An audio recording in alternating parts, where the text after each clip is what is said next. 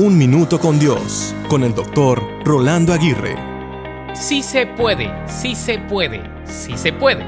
Son las porras que escuchamos en los estadios, en las peleas, en las competencias, en los muchos certámenes y demás. La expresión sí se puede es una expresión de ánimo en medio de cualquier lucha. Sí se puede encapsula el apoyo, las ganas, el emprendimiento, la confianza, el desafío y el aliento. ¿Sabías que Dios es el primero que dijo, sí se puede? Desde el día de la creación de la humanidad, Dios expresó su sentir de sí poder hacerlo todo. Aun cuando la humanidad se apartó de él, su ánimo, apoyo y respaldo nunca se apartaron de su amada creación. Es más, aunque por muchas generaciones trataron una y otra vez el seguirle, él buscó la manera de poder restablecer lo que se había roto y perdido.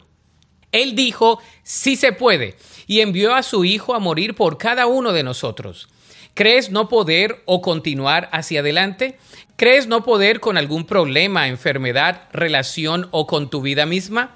En Cristo sí se puede. Él puede hacer lo que nosotros no podemos hacer.